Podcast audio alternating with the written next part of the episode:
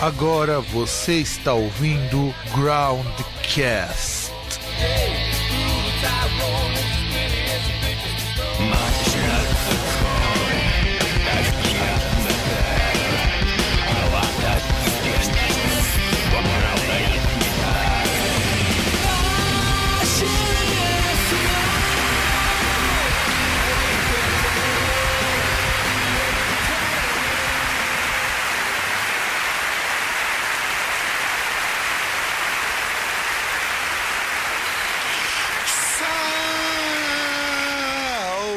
Saudações, amigos e amigas do meu, do seu e do nosso programa Groundcast. Estamos mais um dia nesse sábado, que é o dia da nossa gravação, que tá frio pra caralho. E eu estou aqui morrendo de frio. Fábio, o seu host do outro lado, que estava jogando um GTA maroto, o senhor César. Não tenho saudação, só sinto frio. Pelo menos dessa vez você variou um pouquinho a sua saudação, vamos dizer assim, que era só um- uma coisa meio coxa. Ho- Hoje o frio te fez falante. Palmolescente, vai. É, verdade, fez um palmolescente. palmolescente. Inclusive, Não, tem um... palmolescente não, porque não pode ser falocêntrico. É Não verdade. E não pode ser palmolescente também, porque com frio o pau crua, fica encolhidinho. pode. É, ele. Ah, ele fica mole. Ele continua mole, só que ele não fica minúsculo. Fica fica encruado. Então, é, tem duas coisas que eu queria comentar antes da gente poder começar falando nosso programa hoje, que é um programa um pouquinho atípico. Em primeiro lugar, eu queria comentar o lado bom e o lado ruim da internet dessa semana. Primeiro, vou começar com o lado merda, porque afinal de contas o mundo é uma grande merda, já dizia o grande filósofo Nietzsche. Você viu daquele tatuador lá e aquele outro filho da puta que pegaram um moleque e tatuaram na cara que era um ladrãozinho e va- vacilão, César? Não. Então, aconteceu o seguinte: pa- pa- parecia até não salvo. Pegaram um moleque que tava desaparecido faz um tempo. Parece que o moleque é usuário de drogas. Assim, o moleque não bate bem das ideias e supostamente, porque até aí ninguém provou nada, ele tinha tentado roubar uma bicicleta. O que até aí pegaram o moleque e seguraram ele. E em vez de chamarem a polícia, darem parte à polícia, o que, que o cara fez? Pegou a máquina de tatuagem e um imbecil filmou, claro, porque sempre tem um imbecil que faz isso. Não, ainda bem que teve alguém que filmou, né? Não, mas, pro- mas quem filmou. filmou foi o próprio imbecil que ajudou a prender o moleque, sabe? Sim. Ou seja, mas sabe- é bom que produz prova. Exato, exato. O cara imbecil é esse ponto. Aí tatuou na cara do moleque, assim, é. Sou ladrão, sou um ladrão e sou vacilão. E tinha um monte de gente falando que, pô, que legal, meu. O cara é ladrãozinho tem que fazer isso mesmo. Eu pensei comigo, caralho, meu. Tá, e daí? O cara faz isso e vai mudar o quê na vida do Cara, moleque? eu já falei que esse negócio de pessoal que curte rock, pessoal que curte tatuagem, basicamente coisa de reaça hoje em dia. Não é coisa de ninguém alternativo, nem, nem progressista, nem nada do tipo. É tudo coisa de reaça. Curte rock, tatuagem, show. Por isso que eu me afasto dessas coisas. É, e sabe o que, que eu acho foda? Ó, deixa eu ver se eu até acho aqui que é um, um garoto chamado Juan. Esse menino, ele ele teve o, o rosto tatuado por, por um cara que depois tava numa boa. A polícia prendeu esses dois imbecis, ainda por cima por tortura e com provas. Ah, até sim. porque. Então, mas essa é a graça, cara. O cara filmou e criou provas. Não, e você sabe o que é pior? Aí teve um grupo, um coletivo que é o Afro Guerrilha, que é um, um coletivo que eu até acho bacana, já conheço o trabalho dos caras. Eles são um pouquinho pós-modernos em algumas coisinhas que eles fazem, mas os caras montaram uma vaquinha pra ajudar a remover a tatuagem do menino, dar apoio psicológico pra ele, ajudar a avó, porque ele é cuidado pela avó, que não tem condições de, de ajudar o menino. O menino tá desaparecido até agora, porque depois soltaram ele. E sabe o que é Até pior? por isso imagina por que, ele é levado a roubar, né? É, exato. Que é uma pessoa totalmente largada. É, e a avó não tem condições de criar, ela não tem estrutura pra isso. Você tem que imaginar que uma situação é precária. Foi aqui, não, foi aqui em São Bernardo, cara. Pior é isso. Pô, pior, é totalmente compreensível que se fosse em São Bernardo, fosse no ABC. Não vi surpresa nenhuma. Eu- eu- se, se falasse pra mim onde é, eu chutaria São Caetano, mas São Bernardo também Não, tá é. muito. Eu, eu falo isso daí porque é aqui perto, de certo modo, cara. É, porque o que acontece? Quando a gente pega algo que é tão próximo, a gente pode, eu percebo que muitas vezes poderia ser algum conhecido meu, esse tipo de coisa, sabe? E, e eu fico muito puto quando eu vejo esse tipo de coisa, por quê? Não vai resolver a situação do moleque. Aí, é pior, foi como um cara comentou lá no Facebook. Você acha que tatuando que o moleque é vacilão, não sei o que, isso vai melhorar a situação dele? Aí que o moleque vai continuar roubando mesmo. Não, é, é, é aquele negócio, por exemplo, a pessoa fala, ah, mas porque, poxa, tinha que liberar porte de arma, porque se o cara vir me roubar, eu mato. E mesmo se não liberar, se eu pegar, eu mato. Tá, beleza. Sabe, sabe o que acontece com um cara que aí você fala que mata e todo mundo acha que tem que matar? Aí que o cara mesmo ele já vai. Às vezes o cara é, é um daqueles que. Tem, tem muitos que roubam por desvio de caráter aí, não dá o que fazer. Mas tem aqueles que roubam por má orientação e coisa do tipo. Só que o que acontece? Esse que tem má orientação, muitas vezes, se ele for pensar, ele não vai roubar. Não, mas independente. Aqueles casos ele pode, aquele... E, e, não, não, não, mas, mas, mas aí que tá. Já, o, o, que ele pode fazer, já que ele já é uma pessoa que, se for pensar muito bem, ela não vai roubar. Ele vai se enche de droga e já vai naquela assim, tipo, ah, tenho nada a perder mesmo, então. E, e, é aquele que já vai, dependendo, ele te pega lá na, na rua e te mata. Por nada. Tipo, é, é, é daquele cara que pode chegar. E aliás, até aquele que tem uma índole mesmo, ele já vai pra, pra barbarizar e já vai pra matar mesmo. É, Independente o... da pessoa fazer alguma coisa. Sim, ou aquele que a gente diz que socialmente ele já foi. É, é até engraçado porque na sociologia o pessoal até fala que esses são aqueles tipos que sociologicamente já foram destituídos de tanta coisa que nem moralidade mais eles têm, nem aquele freio moral que a gente adquire com a convivência eles têm. É, é foda isso. É, então. É, ele tá num. Pra ele é, é o do nada, né? É, né? Cara, não ele, só ele tá isso, tá sempre... ele não tem o que perder, né? É, então. Não, justamente. Ele não tem o que perder. Então, é, é aquele negócio. Como ele não tem o que perder, como ele sabe que se ele rodar, ele morre, não tá nem aí. É, se eu rodar, eu vou morrer, porque qual que é o problema de eu matar alguém? Nenhum. Aliás, o negócio pegou tão mal que eu vou até olhar aqui na página do Não Salvo. O cara, os caras tiraram a postagem com que mostrava o vídeo lá do moleque sendo tatuado no rosto. Ah, não, tá aqui, ó. Acabei de achar. Ó, foi pego roubando e colocou: Eu sou ladrão e vacilão. Mas cara... eles devem ter colocado alguma ressalva, alguma coisa do tipo, né? Porque, eu, assim, cara, até um negócio que eu tava pensando, não sei por que eu tava lembrando disso. Cara, faz muito tempo que eu não entro em Não Salvo, páginas do tipo. Mas, tipo, muito tempo, assim, de 4, 5 anos, tá ligado? Chutando baixo. E, e até tava pensando nisso quando a gente ia pegar aí pra gravar e tal. Não sei porque eu lembrei disso. E, pelo menos assim, da época que eu lembro do Não Salvo, talvez ele poderia ver uma coisa dessa e eles poderiam dar risada. Não sei como é que estão os caras hoje em dia, né? É, então, eu também tive um pé atrás, porque bem no começo do Não Salvo, o Cid era muito de dar umas brechas, de dar risada de umas coisas dessa. Aqui ele tá meio neutro. Ah, ele, Felipe Neto, tipo, todos esses eram assim. Aí depois os caras amadurecem, né? É, ainda bem. Eu acho que o único que não entraria num extremo desses, até porque ele nunca foi disso daí, talvez fosse o Cauê Moura. PC Siqueira talvez não? Não, acho que o PC Siqueira não. Não, o PC Siqueira seria o primeiro a descer o sarrafo. Mas, mas porque o PC Siqueira ah, sempre sim, foi o aquele... sarrafo, não a, a apoiar isso. Sim, até porque o PC Siqueira sempre foi aquele cara com uma posição de esquerda muito bem definida, sabe? Uhum.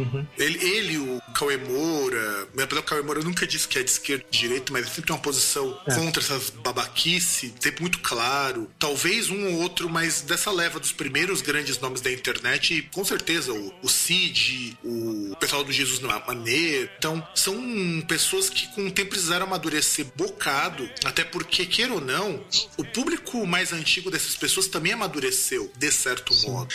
Não Apesar por... de alguns não terem amadurecido e, e serem fãs hoje de Bolsonaro, né? É, é. Mas pelo menos é. a maior parte amadureceu, principalmente mulher, essas coisas, e outros fãs aí, né? É, você começa a ter mais fãs, mulheres, isso, isso pesa, isso é verdade. Você... Não, e até tinha, ele até tinha, só que é aquele negócio, até a questão assim, de amadurecimento, uh, homens, talvez, assim, homens heterossexuais brancos, ele vai ter algo assim bem dividido, mas mulheres, assim, tal, negros e comunidade LGBT, geralmente vai ter pessoas mais progressistas. ou menos, ou não babacas, né? Exato. Tanto que ele até coloca um PS aqui, porque o problema foi que ele não roubou o tatuador, o moleque. Ele assaltou um pedinte que não tem uma perna. E aí o cara, ó, ó, ó como o cara é boa gente, né? Ele vai prender o, o moleque porque assaltou um mendigo que não tinha uma perna. E aí uhum. ele resolve prender o moleque num poste, tatuar na testa dele, depois soltar, porque o cara é muito macho. Né? É, já começou com prender no poste, você já percebe que, meu, geralmente não é uma coisa que o cara faz sozinho também, começo de conversa, né? É, claro. E aí encontraram o cara numa boa, na calçada, quando a polícia veio. A diferença é que ele foi preso por tortura, porque tá filmado. Agora, ninguém comprova que o moleque realmente roubou. E aí? Não, mas independente. E o pior é isso. Não, e o, e o pior que é o tipo de coisa, por exemplo, se o, o senhor aí que foi assaltado, se for perguntar pra ele, ele não ia nem prestar queixa, porque ia falar, meu, pra que fazer isso com o moleque? É, exatamente, exatamente. É. E é, é isso que, que eu coloco. Independente de ele ter roubado ou não, não se faz, cara. Ter pego o cara e chamado a polícia, ok. Teria sido ok. Uma coisa que eu acho compreensível é assim, por exemplo, ah, o cara me roubou e aí, tipo, na hora eu fui reagir e briguei com o cara. E, e saí na porrada com ele. Normal. Tudo bem, isso é, isso é compreensível. Não, e é normal. Ou, ou, ou, ou, por exemplo, o cara chegar e falar: Ah, não, o cara me roubou, mas eu sei onde o cara fica, eu sei e tal, então eu fui, fiz uma emboscada, peguei ele e comi ele de porrada. É compreensível, tá? Sim, com certeza. Mas agora, mas agora o cara chegar e fazer esse tipo de coisa, tipo, é, é, é, é que assim, as pessoas não entendem, mas é questão de, por exemplo, o, o porquê que, por exemplo, um, um, policial ser assaltado, reagir a um assalto e dar 30 tiros num cara, tá errado. Não tá errado porque ele reagiu, porque ele trocou tiro. Tá errado porque ele deu 30 tiros num cara. É uma coisa totalmente desproporcional. Tipo, 30 tiros não é, não é troca de tiro, é execução. Não, isso aqui fica pior. Agora, agora, agora eu vou falar qual é a cereja do bolo. Um cara babaca como o Easy Nobre tava falando que isso que o cara fez é desproporcional. Quando até o Easy Nobre tem razão, eu começo a me preocupar. Ah, mas o Easy Nobre ele é mala. Ele não é. Tipo... Não, ele é groselha de muitas vezes, cara. Ele é conhecido por não, falar sim, muita porque ele é mala. Porque ele é mala. Ele fala Entre outras coisas porque ele é mala. Ele fala muita bosta muitas vezes. Claro. Mas ele teve, ele teve razão quando ele falou que existe uma desproporcionalidade. Você não. O que o cara roubou, o máximo que você pode fazer é prender o cara, meu. E ainda assim, não vai prender ele por muito tipo, tempo, porque, meu, não faz sentido se encarcerar o cara. Chegar, né? É. Meu, e se o cara é usuário de drogas, não adianta você só prender o cara, porque você não vai resolver o problema. É, até porque, pelo visto, ele é menor, né? Parece que sim. É, eu vou até te mostrar, cara, é, a foto, pra você poder dar uma olhada. Cara, eu acho essa foto uma coisa tão. Eu, o vídeo eu acho uma merda de ver, cara. Eu vi o vídeo, eu juro que a vontade que tinha de socar o filho da puta que fez isso. É a vontade que deu. Mas olha só essa foto, cara. Só essa foto você já entende o, o drama. Porque ele, fala, porque, porque, porque, ele força o moleque a dizer que, que ele quer que tatua ladrão no rosto, sabe? É tortura. O, o, o cara é maior que o moleque, tem mais força, tem muito mais. Ele não tá só sozinho. Não, e no mínimo nem deve ter. Porque aquele negócio, né? Tatuagem a gente sabe que é um negócio super light, assim, que não incomoda nem um pouco, que você pode fazer enquanto, sei lá, joga xadrez.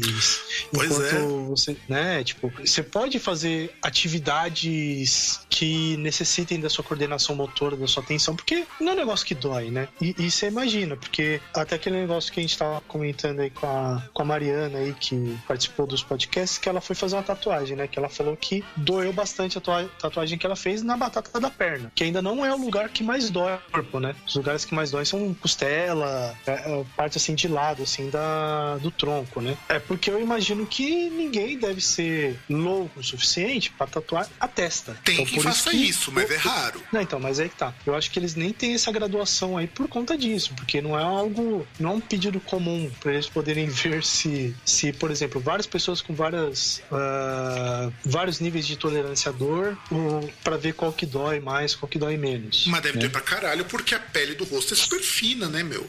Não, não, sim, sim, justamente, que é mais ou menos como, sei lá, aquelas pessoas que, aquelas mocinhas que iam lá singelamente tatuar o cu. É, é uma coisa que não, ninguém vai, quando você vai ver, por exemplo, escala de dor de tatuagem, você não vai ver quanto dói a tatuagem no cu, porque é, é uma pessoa em um, um bilhão que pedem isso. É uma pessoa, é, é um Mike Tyson da vida que pede pra tatuar a cara, não é algo comum. Exatamente, né? exatamente. E você viu a foto, cara? Vi. Não é Não, não justamente, que, não, justamente, até por conta disso que você imagina que, né, ele deve ter sido super agradável, super delicado na hora de tatuar o rosto da pessoa, né? Independente do que o cara fez, se o cara roubou, não roubou, tipo, meu, é aquele negócio. Tem coisa que é possível, que é proporcional, mas tem coisa que não, não dá, é desproporcional, não dá para você fazer. Exato. E aí, tem, tem então a segunda notícia que eu falei, que é uma coisa mais amena, que eu também achei muito legal, que é assim, eu vi lá no Metal Injection ontem de noite, que foi assim: teve um carinha lá, o Johnny Crow, lá nos Estados Unidos, que perdeu o pai dele em abril deste ano, que o pai dele morreu aos 49 anos de ataque cardíaco. E ele, quando ele voltou para casa, o Johnny nessa época ele tentou fazer uma recitação e o pai dele morreu na frente dele. Você imagina o pai dele tendo um ataque cardíaco,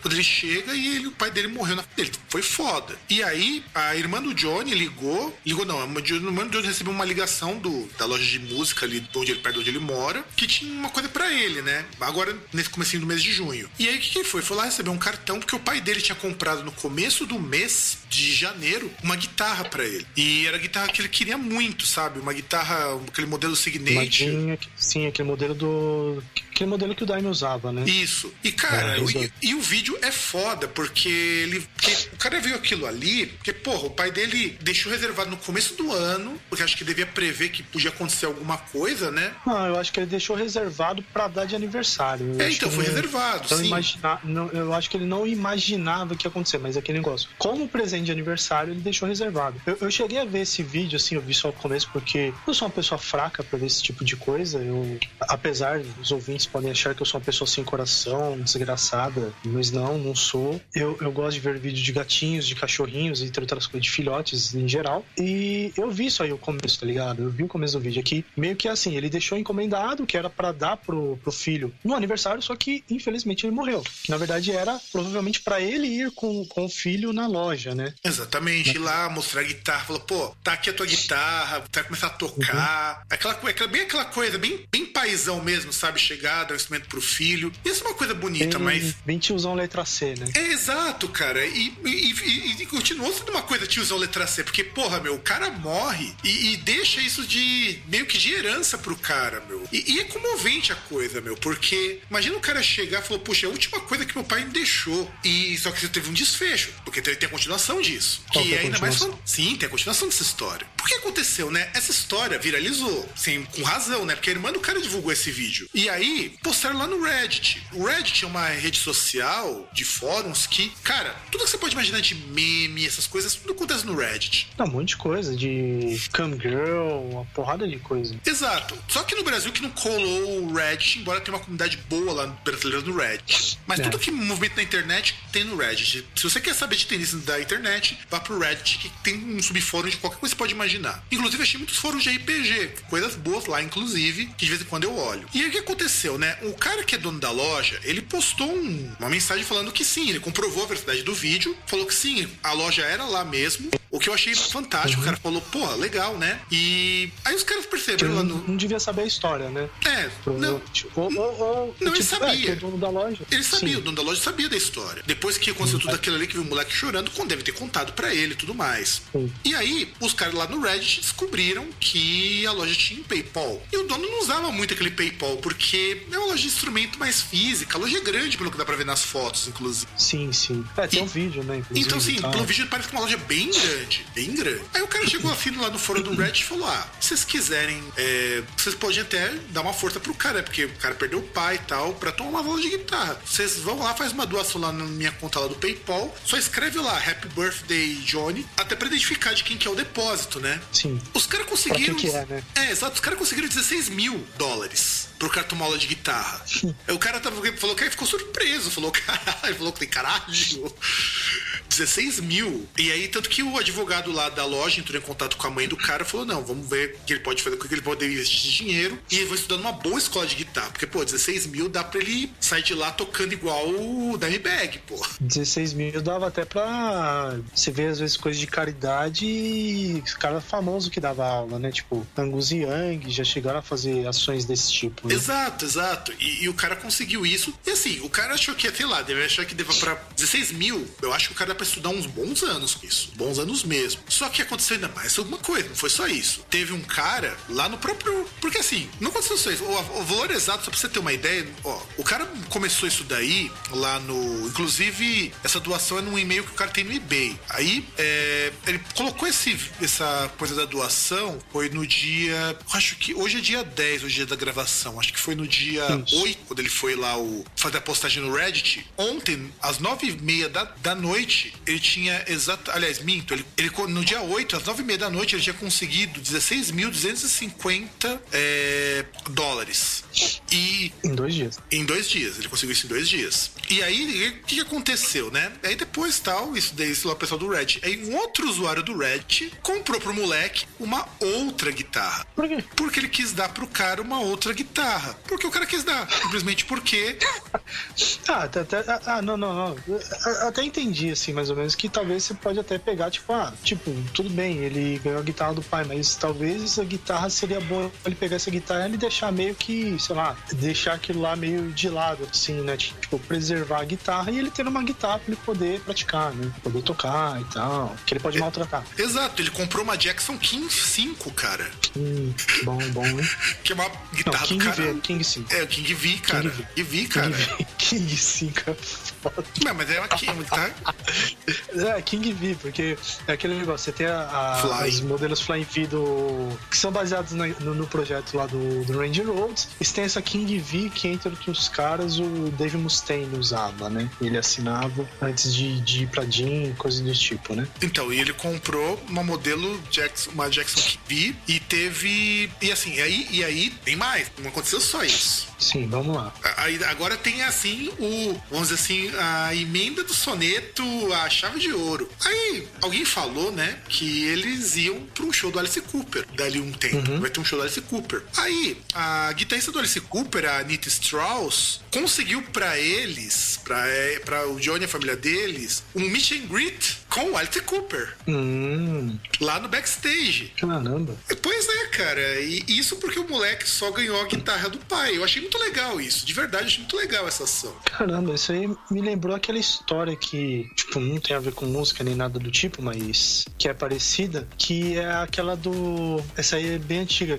que é aquela do moleque lá que ele, quando ele era criança, ele jogava com o pai, acho que era Rally. Só sim, que sim, aí, sim. depois de um tempo, o moleque era criança, o pai dele morreu tal. E aí foi aquele esquema que, tipo, o, ele foi pegar o jogo para jogar um, uns tempos atrás e ele viu que tinha o, o Ghost lá, o, o, a volta do pai dele, né, no, no jogo. E aí ele sempre corria, só que ele, toda vez que ele corria, ele, ele chegava ali a bater o recorde do pai dele, mas ele parava, ele não batia o recorde, porque era meio que ele sentia que o pai dele tava lá com ele, né, que ele tava correndo com o pai dele. Então, e aí eu acho que assim, essa história pra gente poder ver, a gente teve uma história de merda essa semana, então tivemos uma história que mostra que a internet é um lugar interessante. E eu acho que a gente pode agora começar o nosso programa, né? Acho que é bom, né? Então, produção, bora começar o programa.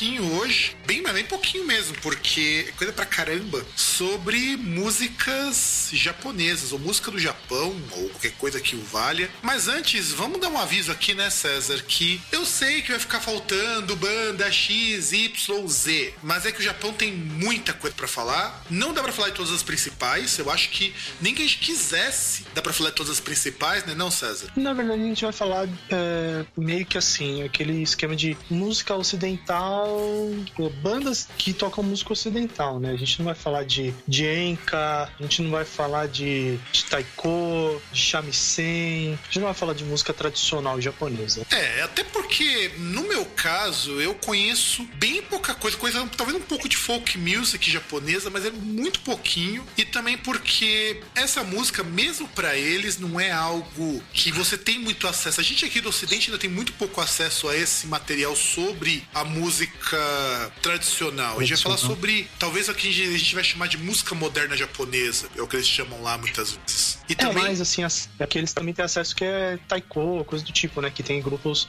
é, que tem grupos no Brasil, vários, assim, que, que, que tocam, né? Exatamente. Tanto que, na verdade, a gente dizer que, que isso daqui são que é música japonesa, o César bem colocou isso, é um termo bastante incorreto. São músicas ocidentais que foram orientalizadas. Tocadas por, tocadas por bandas japonesas, né? E dado um toque diferente. Assim como a gente tem músicas que vieram dos Estados Unidos e vieram brasileiras, como o caso do rock brasileiro, aquela coisa toda que nós temos aqui. E eu queria a gente fazer assim, uma cronologia bem rasteira, porque às vezes eu vou dizer que não dá para falar de tudo. A gente talvez retome em outros programas. E eu gostaria muito, porque tem muita coisa legal para falar. A gente retoma, porque tem bandas até banda que eu lembrei agora que a gente não vai citar.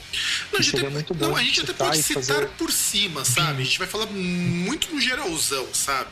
E a gente fazer bilhões de programas só sobre isso, dá para fazer vários. É, porque a gente vai fazer um geralzão, gente. Não vai faltar banda mesmo, a gente vai focar mais em algumas, a gente tem que deixar isso bem claro. Até porque a gente não conseguiu lembrar de todas e também não dá, não dá. A gente vai fazer um programa que já vai ficar muito longo. Não, mas, mas lembrem também e enchem o saco, porque assim a gente pode fazer uma radiola sobre isso, a gente pode fazer vários outros programas, vários outros formatos sobre isso, né? Pô, a gente é pode um, fazer programa de bandas do Japão, parte 2, sabe? Porque a gente. Também. Na verdade, a gente vai ter que fazer. De qualquer jeito, vai ter que fazer. Não escapa disso. Não vai escapar.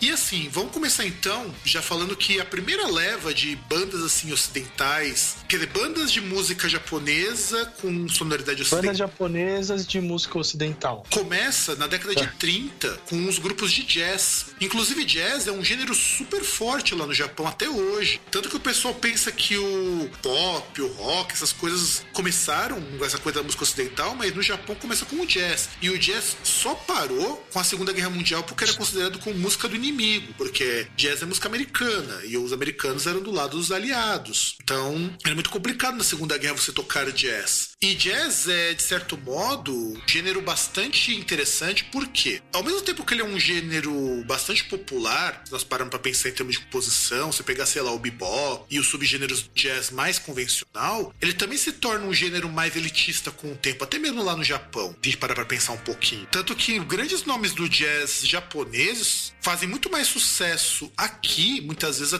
que lá no Japão. Você tem, por exemplo, um músico de jazz que faz muito sucesso fora do Japão, o Mouse The Kiss, que é um grupo de jazz, post-rock, que faz muito mais sucesso fora. Você também tem. Eu tô tentando lembrar uns jazzistas japoneses que eu curto pra caramba, mas agora me fugiu o nome. É isso que eu tô falando de que não dá pra falar de. A gente tem um monte de coisa que você precisa falar. E você não tem, assim. E é engraçado que não tem uma nomenclatura que você vai ter para os estilos, você não tem J-Jazz.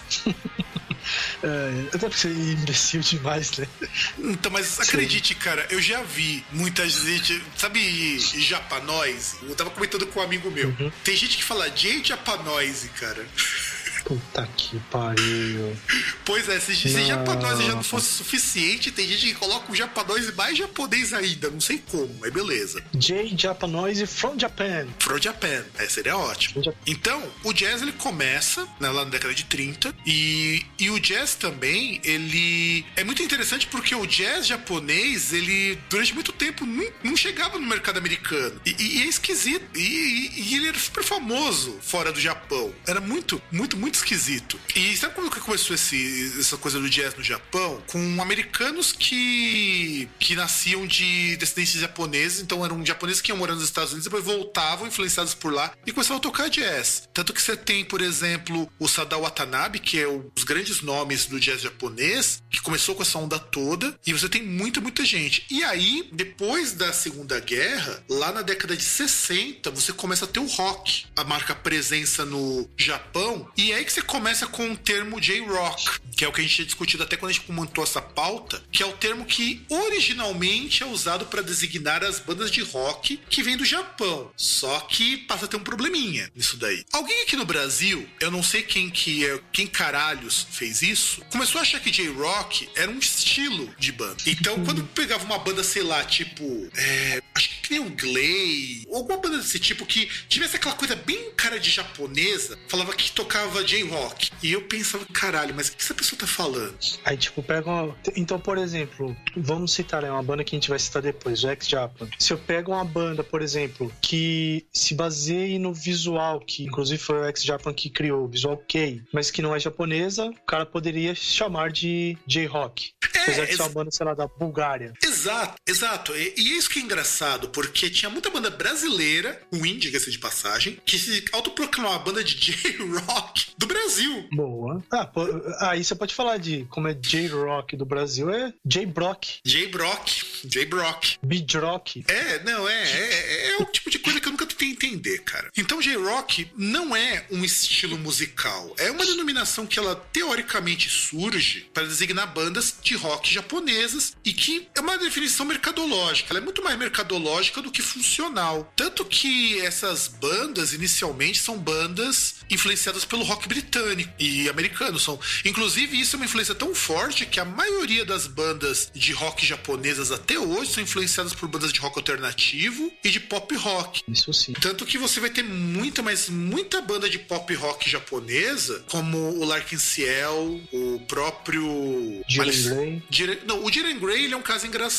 Jiren Grey é uma banda de nu metal que vai virar uma banda de pop rock depois. A gente vai comentar isso mais pra frente, que uma das minhas grandes decepções com o Jiren Grey é essa. É uma banda que é uma banda maravilhosa que vira depois uma grande porcaria. Não só o Jiren Grey, outras bandas vão pro mesmo caminho. O X-Japan Ah, foi, mas- por, foi, foi por esse caminho e depois deu, eles deram uma volta, uma guinada que ficou interessante. É, é que o X-Japan é foda, né? Porque a banda, assim, até o. Você vê uma das as tretas que eles tinham lá, por exemplo, que os caras falaram. Bom, não sei se era o Yoshi que falava que, tipo, ah, que faz umas letras, uns negócios muito perturbado e tal. Mas os caras têm umas porradas de umas baladas, tá ligado? Uns bagulho que não tem lógica. Ah, Inclusive, inclusive, cara, a- eu não gostava de X-Japan, cara. Eu achava que Japan uma bosta quando eu escutei a primeira vez. Porque quem apresentou a- as músicas do X-Japan me apresentou Crucify My Love e Art of Life, as duas músicas mais meia bomba da banda. Putz, né? Art of Life ainda é uma música que, se você aguenta escutar aquela intro de 5 minutos, a música ainda é aproveitável. Aliás, a, a- a música, se não me engano, ela é, ela é um EP, né? Tipo. É Exato, negócio é. meio, meio grande, né? Tipo, acho que são 20 minutos, sei lá. Sim, são uns 20 minutos a Art of Life. Alguma coisa assim. É, é tipo o Close to the Edge do X-Jack, sabe? Só que não é tão bom quanto Close to the Edge. Close to the Edge você ouve os 20 minutos do lado tranquilamente. A música do, do Yes é muito melhor nesse sentido. Mas, É, é tipo. Não, vai, vai. Eu ia falar um negócio, mas eu ia falar besteira. Prossiga. Não, você pode falar que é o Dream Theater sem pedigree, vai. Não, não, não, não. Que eu ia fazer uma comparação, mas por causa da duração. Ia falar que é a Massal do X-Japa. É, mas a maçã é melhor, cara. A maçã é melhor. Não, não, não, não, então. Por isso que eu falei que eu ia falar besteira. A Massal você percebe que houve um cuidado ali pra música progredir. Porque assim, o que dá pra entender da, dessa música, inclusive, é que essa música do X-Japan, é, ela não foi feita pra ser uma música de 20 minutos. Foram um monte de músicas que o Yoshiki grudou uma na outra, que se você separasse, ficava mais interessante. E É, você mas pega, aí. que você pega o- Crucify o que algum- Love, tá que pariu, parece baladinha do Scorpions, cara. Só que Não, com- é, pi- é pior que baladinha do Scorpions. Porque cara. tem vocal parece ruim, né, cara? do, Parece baladinha do Cinderela, do Tesla, Sim, sei lá. com vocal pior. É, então. com vocal pior. É, não dá, Eu cara. acho E, e- eu achava a banda muito ruim. E aí, depois, quando eu for falar de X-Japan, eu comento melhor como que eu comecei a gostar de X-Japan e comecei a ver que a banda era foda. Mas a banda tem muita música tem muita música meia bom. E aí, o rock, ele fez muito sucesso lá no Japão, inspirado nessas bandas inglesas e nessas bandas britânicas. Tanto que, quando começa o heavy metal lá no Japão também na década de 70 e 80, eles também são influenciados por essa leva de bandas britânicas e bandas americanas. Que aí a gente acho que a gente já pode até dizer, né, das, das bandas de, de heavy metal, que quem influencia muito é sobretudo Judas Priest, Iron Maiden e Deep Purple. E depois acho- numa leva metálica, né? E depois de uma leva metálica, verdade, bem lembrado, porque o thrash metal tem uma cena gigantesca no Japão, por incrível que pareça. E metal não só o trash, né? Bandas que são influenciadas por bandas de trash. Tipo, Os que não fazem. o, o Metal Lucifer, né, cara? Que é- Não, eu ia citar outra, mas. Qual outra banda? Não, não, que ia citar uma que aí, inclusive, começou como cover de, de Metallica, que é o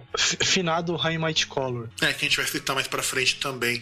É, cara, que eu tô citando bandas que são bandas da cena metal mesmo. Sim, sim, sim. E, embora o High Mighty Color podia ter sido uma banda da cena metal É, se não fosse o eu- marketing. Eu, eu, eu- tinha um preconceito com High Might Color quando eu conheci, quando me apresentaram, porque eu achava que era uma banda de new metal, que tinha uma menininha ali vestida tipo meio Amy Lee, sei lá, né? Mas era uma banda de new metal, cara. Não deixou de ser. Sim, mas, mas não era uma banda de new metal igual as bandas de new metal, com som bunda mole, entendeu? Mas era uma banda com som bem bunda mole. A diferença Não, deles, não é. sim, cara, é, os, Os, guitarristas tocam, tocam pra caralho. Mas, meu, Não é New Metal tem muito guitarrista bom. O que acontece com o New Metal é o seguinte: New Metal americano, principalmente, você tem um marketing tão fodido que você tem uma, uma música que não corresponde a esse marketing. Você tem, por exemplo, muito músico velho curte muito as paradas de King Park e tudo mais. Por quê? Porque tem linhas de guitarra muito interessantes, efeitos muito interessantes. Que é o que sim, linhas de guitarra Sim, não, é, tem. é questionável. Tem, cara. O meu irmão tava conversando vez há muito tempo um cara do Transfiction, ele fala, Linkin Park tem linhas de guitarra foda. E o cara é guitarrista, cara. Ele é guitarrista. Então ele fala, tem linhas de guitarra muito boas. O cara do Fear Factory falava muito isso também. Então, assim, tem. O- inclusive, inclusive, isso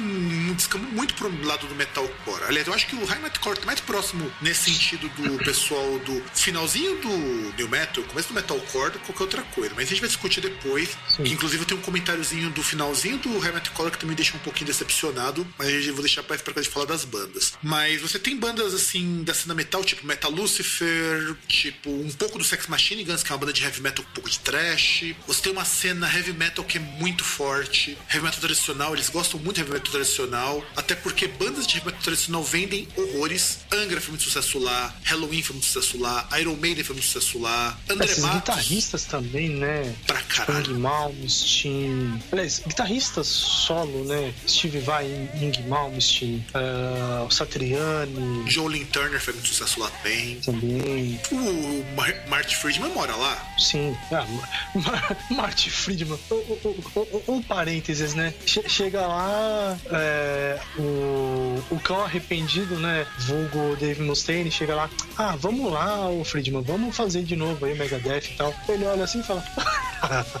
Dá risadinha assim, tipo, meu, que, que eu vou fazer Megadeth, cara? Eu tô, tô no Japão ali, os caras chupam meu saco, tá ligado? Eu como que eu quiser, eu- os caras me adoram. Eu vou, vou agora ficar é, atendendo os chiliques de Dave Mustaine? Nem fudendo. Ó, pra você ter uma ideia, e isso é uma coisa que é interessante da gente falar de heavy metal. Heavy metal com essa coisa mais melódica é tão fodido que um Dream Theater da vida, que toca aqui no Brasil pra 3 mil pessoas, no Japão enche um estádio. Sim, lá é desproporcional, né, cara? O Michael Skanker, cara, que é músico de segundo escalão da Europa, Sim. ele enche. Ele tocou lá no Budokan, que é um puta no estádio.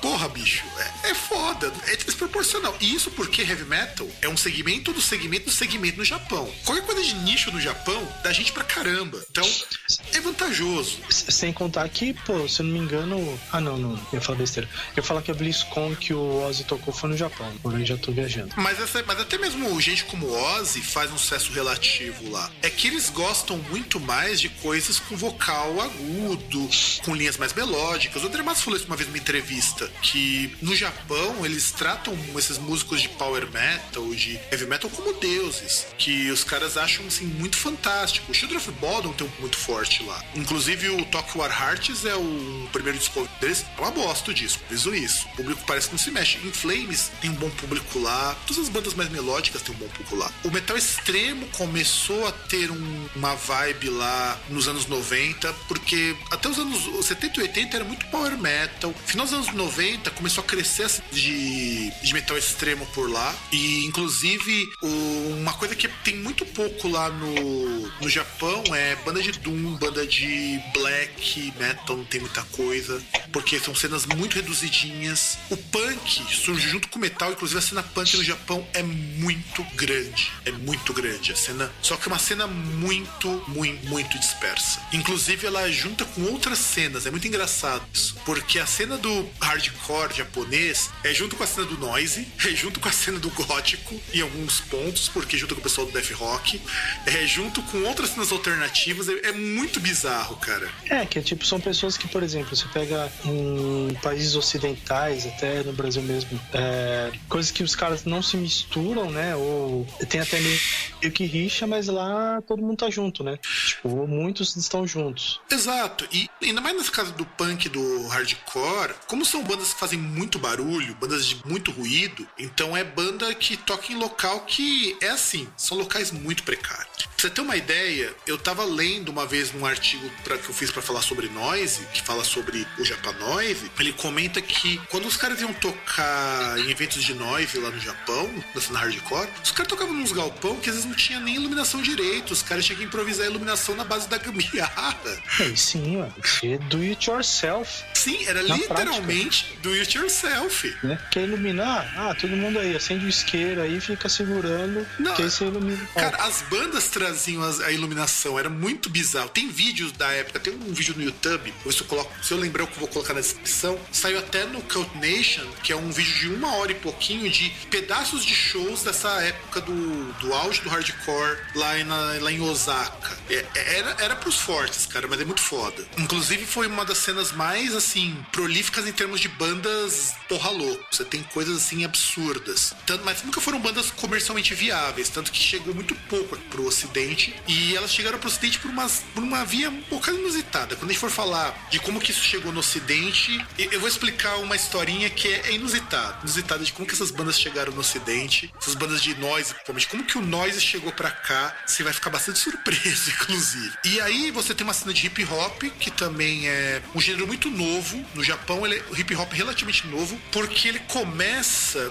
mais ou menos no Japão no comecinho dos anos 90. Então, ele tem uma cena muito ativa e o hip hop ainda é muito novo para eles, até porque o hip hop ele só se prolifera quando você começa a ter gueto. É, são, é, por isso que na América do Sul, por exemplo, o hip hop dá muito certo, na África dá muito certo, em países muito periféricos dá muito certo. Em países que você tem, não tem essas bolhas periféricas muito evidentes, ele demora para se desenvolver. País desenvolvido é muito difícil, né? É, aí, aí, tem que ser país muito mais populoso, né, cara? Porque aí você tem espaço, você tem como ter essa questão de discrepância, assim, socialmente falando, né? No Japão, é, a população é muito pequena, né? Então não dá para ter. Exato, exato. Não, e não só isso. Você teve uma época no Japão, né, entre os anos 70 até metade dos anos 90, que o Japão viu o ápice da economia deles antes da, da queda, antes da crise que eles estão até hoje. Então você não tinha um problema de pobreza generalizada como você está começando a ter a partir dos anos 90, que tem muita família que está numa linha de pobreza muito foda. Então você não tinha uma ideia de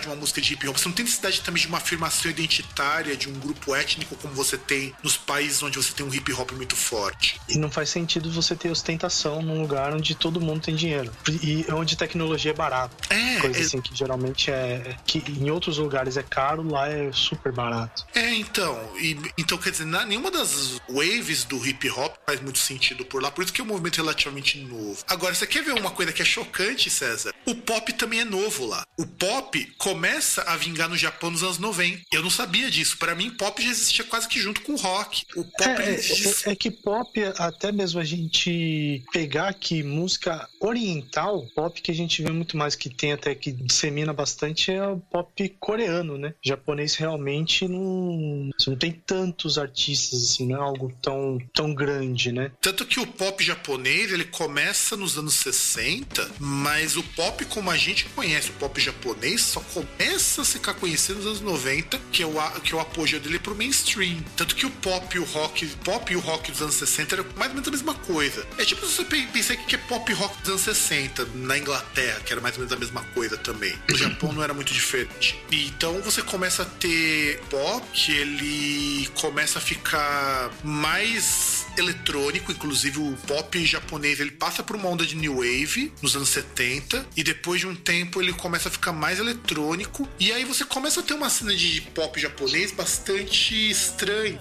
pra nós. Você tem a cena da cena idol, inclusive. Puta que pariu, cara, como é chato isso. Eu não vou nem entrar nesses ah, pormenores. Mas, cara, mas é, engra... mas é engraçado porque, porque esse negócio de idol ele mistura com outras coisas. E isso torna engraçado. Não, cara, eu não suporto chega... idol, cara. Eu não porque suporto. Você chega... Porque você chega no ponto de você ter, por exemplo, o AV Idol, entendeu? É, é exato. Que, exato. São, que são aquelas atrizes que, entre outras coisas, elas são ídolo pop tal, são grupo pop, mas são também atriz pornô. Cara, você tem idol feito por garotos, cara. Eu acho isso muito. Eu já acho bizarro com moça. E com por... ah, atriz mas... pornô, pior ainda, porque é totalmente. É, é a pós-modernização do que já é meio pós-moderno, sabe? Não, mas não é pós-modernização, porque pornô não é pós-modernização. Cara, mas você sabe o que é o conceito do idol? O idol representa uma coisa tão.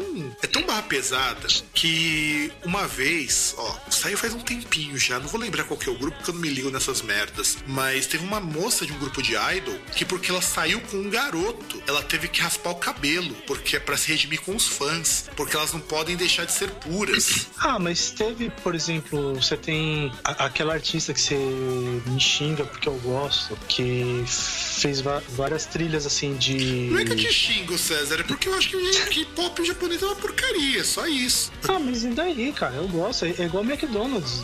Você não precisa, não precisa ser bom pra você gostar. Você gosta porque você gosta e ponto, ponto acabou. Mesma coisa, porque muitas vezes eu, eu, eu, saio e eu fico e eu me relaciono com mulher escrota. Sei lá, porque eu, você gosta. É, é escrota, é mimada, é idiota. É, mas sei lá, você gosta. Infelizmente acontece. Se você consegue.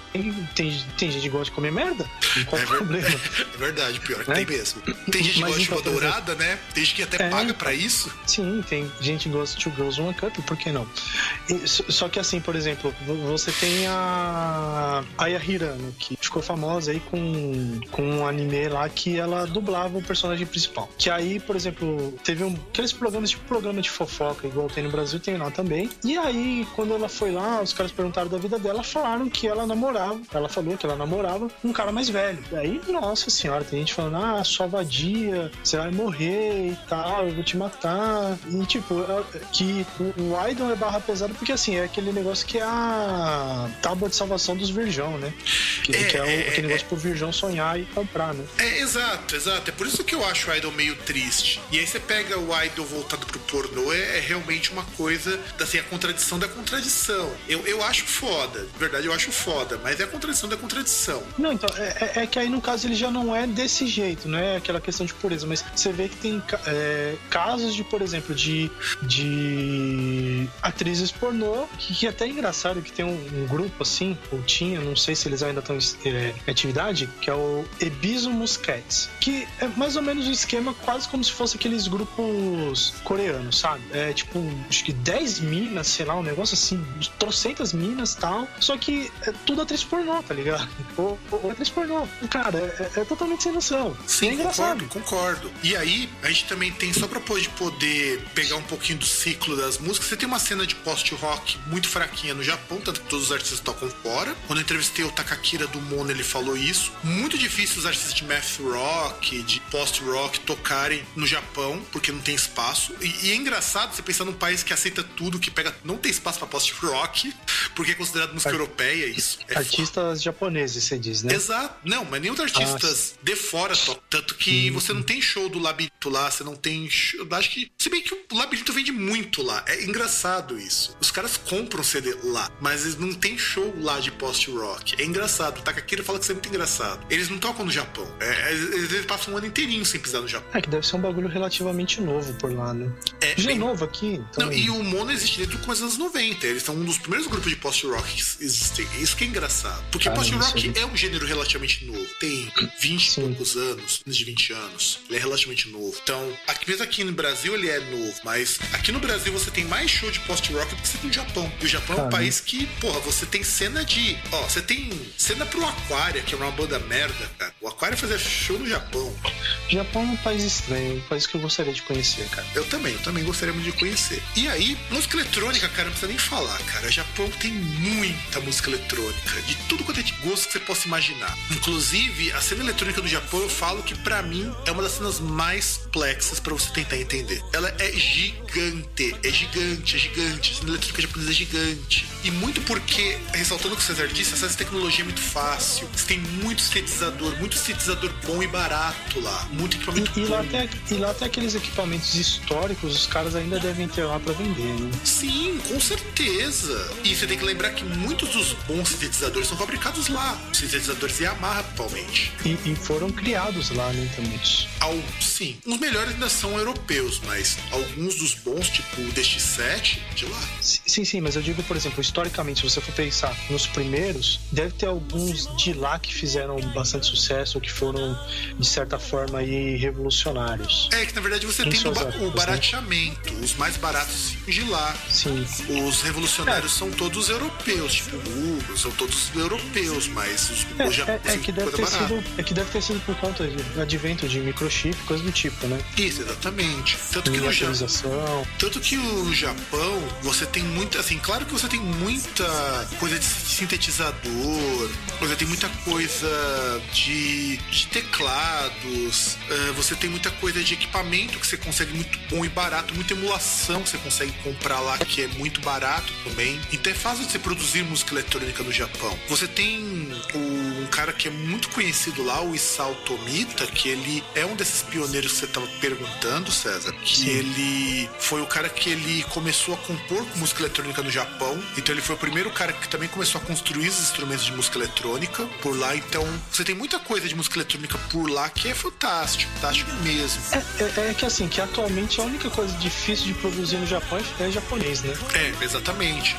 E, e, assim, e música de videogame também tá sendo uma coisa meio difícil de produzir por lá, cara, porque a maior parte das trilhas de videogame estão sendo fe- trilhas feitas por bandas. Mas antigamente o Japão também dominava trilha de videogame, que era uma coisa foda. Sim. Se bem que trilha de videogame, por muito tempo, era parte da música eletrônica, hoje já não é mais. Hoje é um gênero à parte, entra junto da categoria trilha de filme. Então, É. o Japão produzia muita coisa. E era muito característico também. É, que agora é um negócio muito mais genérico, né, cara? Tipo, antigamente música de videogame não era nem música, né? É, era só um acompanhamento. Depois que as pessoas começaram a analisar com música, então você tem o Commodore 64, que era uma coisa muito revolucionária pra época, que tinha um, um sound card fudido, que você podia compor música só com o sound card dele. É, era uma coisa foda. E isso leva também a gente entender que o Japão é um cenário muito rico pra música, e isso gera bandas com características muito únicas, que é o que a gente vai discutir um pouquinho. A gente vai focar nesse programa, a gente até tentava, ia tentar falar um pouquinho sobre o mercado japonês, mas não vai dar tempo. A gente vai focar um pouquinho nas bandas de rock, talvez falar um pouquinho de pop rock, mas assim, programas futuros a gente pode focar um pouquinho na cena comercial, falar dos outros gêneros. Vocês perceberam, gente, o quanto de coisa o Japão tem de música? A gente só falou por cima, por cima. Sem falar da nossa parte sentimental, que aí vai ter um monte de coisa que a gente vai lembrar e a gente fala, tem outras oportunidades. É, gente, porque é muita coisinha, dá pra falar de dué. Então, produção, antes da gente começar a falar como que a música chegou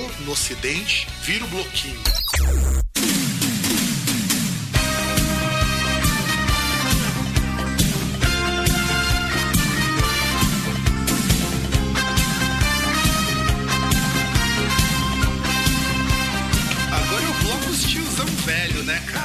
Acho que eu, eu sinto que é o bloco que eu vou começar a suar pelos olhos. Não só você, cara, porque na verdade na nossa pauta eu até sugeri que a gente invertesse, a gente ia falar esse bloco por último, mas eu acho que é conveniente nós invertermos. Porque a gente falou do gênero no Japão, mas a gente tem que lembrar que essas músicas não chegaram pra gente dos meios normais. Porque o que acontece? O mercado japonês é um mercado muito fechado. Mesmo com essa coisa de internet, graças ao fato que o Japão não adere muito aos serviços de streaming, você não encontra muita japonesa em serviços de streaming. Pra baixar também não é tão fácil, mesmo com essa coisa de download, torrent, mas não é fácil. Pra vocês terem uma ideia, muitas das músicas tive que caçar no SoulSeek, poder colocar aqui pra vocês ouvirem, porque você não acha nem em site de torrent russo. E nossos tempos de corsário que o digam, que era difícil achar essas coisas. Era bem difícil mesmo, era bem complicado. E eu nunca dei dinheiro pra pirataria, porque eu sempre achei errado. Nunca comprei um CD pirata, eu acho que isso era super errado. Quando você conseguia achar esses CDs pra comprar, eram sempre muito muito caros. Eu acho que um CD original, por exemplo, da trilha do Jaspion, custava em torno de uns 70 reais em 2004. E isso era um puta de um dinheiro. Seria equivalente hoje a uns 110 reais hoje. É, é, que é foda que eu tenho aqui um disco, um vinil, com a trilha do Changeman, mas é a trilha nacional. Então, então mas esses vinis, se eu me corrija se eu estiver falando merda, mas eles também tinham as músicas originais e as músicas traduzidas. Tinham? Eu acho que talvez deva ter. Eu, eu não lembro porque faz muito tempo que eu não ouço. Porque eu lembro que tinha. Normalmente vinha a música original e as traduções. Ah, e você tinha até dois tipos. Você vinha os vinil por série e tinha a coletânea que vinha todos os tokusatsu que passavam na TV. O que, é o que eu me lembro. Porque foi assim que isso chegou no ocidente. Essas músicas, elas chegaram nos anos 90, na maioria dos países, pelas produções culturais, pelos animes, na maioria dos países, pelos tokusatsu na Europa e no Brasil, porque no Brasil, anime começou a pegar mesmo em 94 com Cavaleiros do Zodíaco, mas a música dos Cavaleiros do Zodíaco não era original. Ou, ou menos, né? Porque é, é, é, que eu não vou lembrar a época, mas tinha aquele Doraemon, acho que ele foi um pouco antes. Não, o Doraemon é de 95 que estreou aqui no Brasil. 95, Doraemon. É, é, é, que, na, é que na verdade o, o, o Tokusatsu ele veio até antes, até porque se for pensar em Tokusatsu, uh, você tinha assim muito antes que tinha a questão do, do Ultraman, né? Sim, sim, sim. Tipo, mas da década de 70. Sim, você tinha o Ultraman e no finalzinho da década de 80 chegou aqui com os Changeman, o Jaspion, que é que virou Jaspion na transliteração. É, transliteração não, na romanização, porque é Jaspion, mas pela pronúncia parecer muito com Jaspion e para nós é muito mais fácil de falar, virou Jaspion. Depois depois chegou os Flashman, quase na sequência. Então, o primeiro contato que muita gente no Brasil teve foi com essas músicas de Tokusatsu. Nos Estados Unidos, no começo dos anos 90, foi com anime, porque anime chegou lá primeiro. O Tokusatsu, inclusive, nunca fez muito sucesso nos Estados Unidos e na maior parte da Europa. Tanto que. É, por isso que existe coisas como Power Rangers. Exato. O Power Rangers fez sucesso porque Tokusatsu nunca pegou lá nos Estados Unidos. E aí,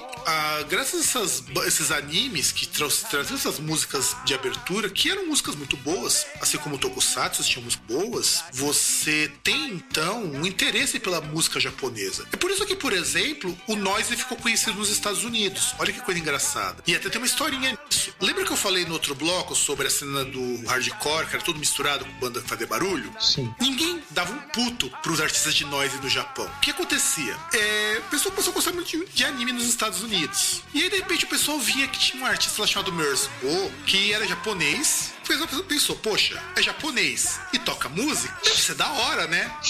e os caras foram ouvir o disco numa chiadeira e falou, pô, da hora, cara. É bom barulhão da porra, meu. E, os, e, o cara começou a fazer muito sucesso nos Estados Unidos. E aí o que, que aconteceu quando ele voltou pro Japão? Os caras pensaram, pô, os caras cara deve ser um cara do pau grande, meu, porque se o cara fez turnê fora, como que eu não conheço esse cara, meu? Aí o Mersbo voltou como pica das galáxias. Aí sim, né? Não, e ele é. O Mersbo é um dos artistas mais pica do Japão hoje, fazendo barulho. E o Mersbo fez parceria com todo mundo que você possa imaginar. Já fez parceria com o Sun, já fez parceria com artistas dos Estados Unidos. Daqui a pouco ele faz parceria com a minha mãe, se for o caso, cara.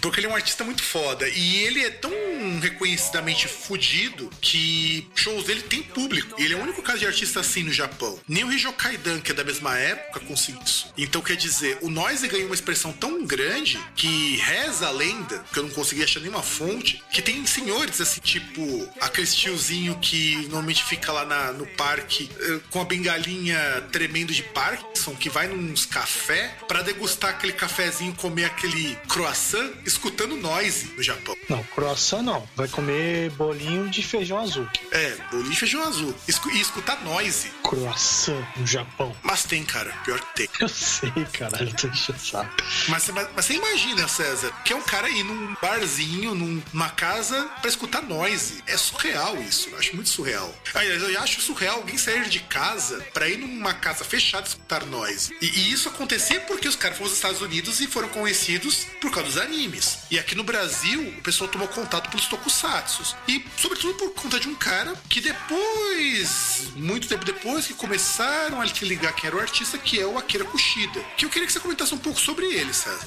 Ah, cara, que eu vou falar desse tiozinho aí, estranho, né? Que você vê um japoloiro, né? E, e é um figuraça, cara. É um, é um figuraça. Cara, que, que a única coisa, o único motivo que eu gostaria de ter ido uma vez no, no Anime Friends era pra ver um show dele. Eu vi, cara. A primeira vez que ele veio no Brasil, se não me engano, foi Anime Friends 2003. Eu tava lá. Foi foda o show. Então, mas aí eu não, eu não iria porque é, correria um risco gigantesco de suar muito pelos olhos e isso não é legal. Foi muito foda, cara. Que, aliás, eu preciso fazer uma singela homenagem barra remissão aqui. Foi nesse dia que um grande amigo meu, que o Deus ou o Diabo carregue, que morreu esse ano, levou o vinil do Jaspion para ser autografado por ele. Nossa. Aí sim, hein? É, o cara, inclusive, era o cara que ia com a gente pra esses rolês de anime e tudo mais. É o cara que uma vez que eu voltei do Anime Friends em 2014, eu tava sem como voltar para casa, porque tinha saído do último ônibus, eu tinha saído mó tarde. Ele ligou pro pai dele, que veio me buscar de carro e me deixou em casa. Porra. O cara era foda, o cara era foda. E ele era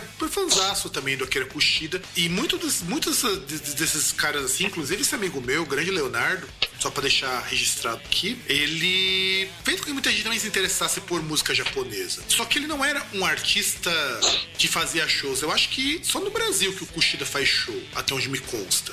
É, porque a, até se você for ver, ele até tem coletâneas, ele não tem discos, né? Não é igual um artista, né? Tipo um. Não é igual, sei lá, um cantor qualquer aí. Não é que, que nem, por exemplo, o High Color, por exemplo, que a gente citou, Blow. É, que é, que é uma banda que, apesar de, de tocar em trilhas, de ter, assim, notoriedade para tocar em trilhas, é uma banda que tem carreira isolada, né? Exato. O Akira Kushida justamente o contrário, né? Ele só tem carreira fazendo trilha de tokusatsu. Isso que é importante. Ele só faz música de tokusatsu. Mas eu acho que tem música, ele tem algumas músicas, mas assim, uma ou outra, fora disso, mas o, o que ele é realmente famoso é por trilha. Não, eu vi, eu fui ver a discografia do que dele, ele só faz trilha de tokusatsu. Ele não faz mais nada. Caramba, mas, mas tem umas coletâneas dele. Inclusive eu tenho baixado. Tem, tem no Spotify, inclusive, tem, um, tem uma, uma coletânea dele que tem umas músicas lá que não, não é trilha de tokusatsu, né? Nem fudei.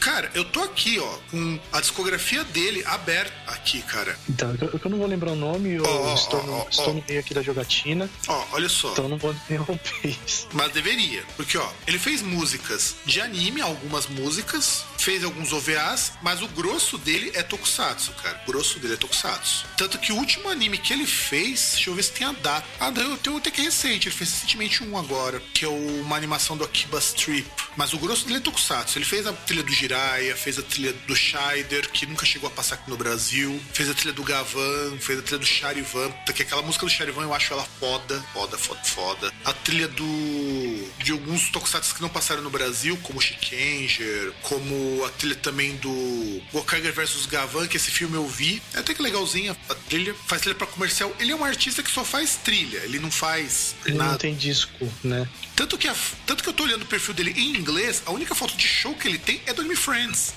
Caramba. Porque ele não faz show, ele não faz. O único show que ele fez mesmo é aqui no Brasil. Tô esperando o próximo, que aí po- pode colocar na listinha ali de o- únicos artistas que eu seria no de show, pode colocar Akira Kushida. E eu iria no show dele. Cara, eu falo assim, eu já vi tantas vezes o Kushida, porque o Kushida já veio tanta vez pro Brasil.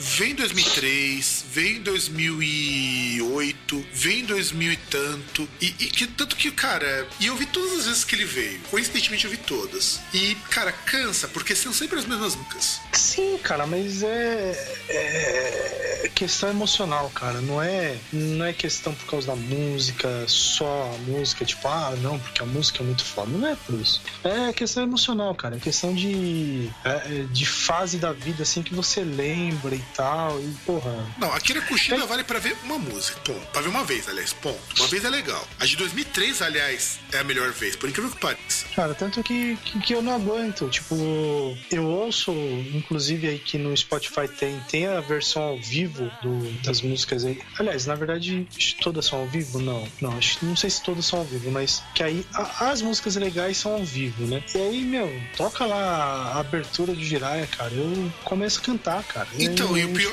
é o pior é que a abertura dessas todas as músicas provavelmente foram gravadas aqui. Aqui, muito provavelmente. Mas vamos também agora falar do seguinte: graças a ele, de certo modo, e uh, no caso do, dos Estados Unidos e tudo mais, a outros artistas em outras trilhas de animes, que você teve uma abertura para é, anime songs anime songs não, mim, pra que a música japonesa, bandas mesmo, que fugisse das músicas de anime, começasse a se popularizar. Porque assim, você tem duas coisas que a gente tem que considerar. Durante muito tempo, você só escutava músicas feitas para animes como é o caso o Shida fazia, como é o caso da música do Evangelion, como é o caso da música do Dragon Ball, que eram artistas que só fazem trilha. Só que aí você começa a também ter uma leva de animes, isso já na década de 90, década de 80, aliás, desculpa, década de 80, que eram bandas que tinham carreira e que eventualmente tinham músicas em anime, sejam porque eles eram contratados para fazer músicas para animes ou porque tinham músicas pegas para animes. E essas bandas começaram a ficar conhecidas no ocidente justamente por conta disso. E aí uma que a gente podia citar, a gente já falou então, que é o High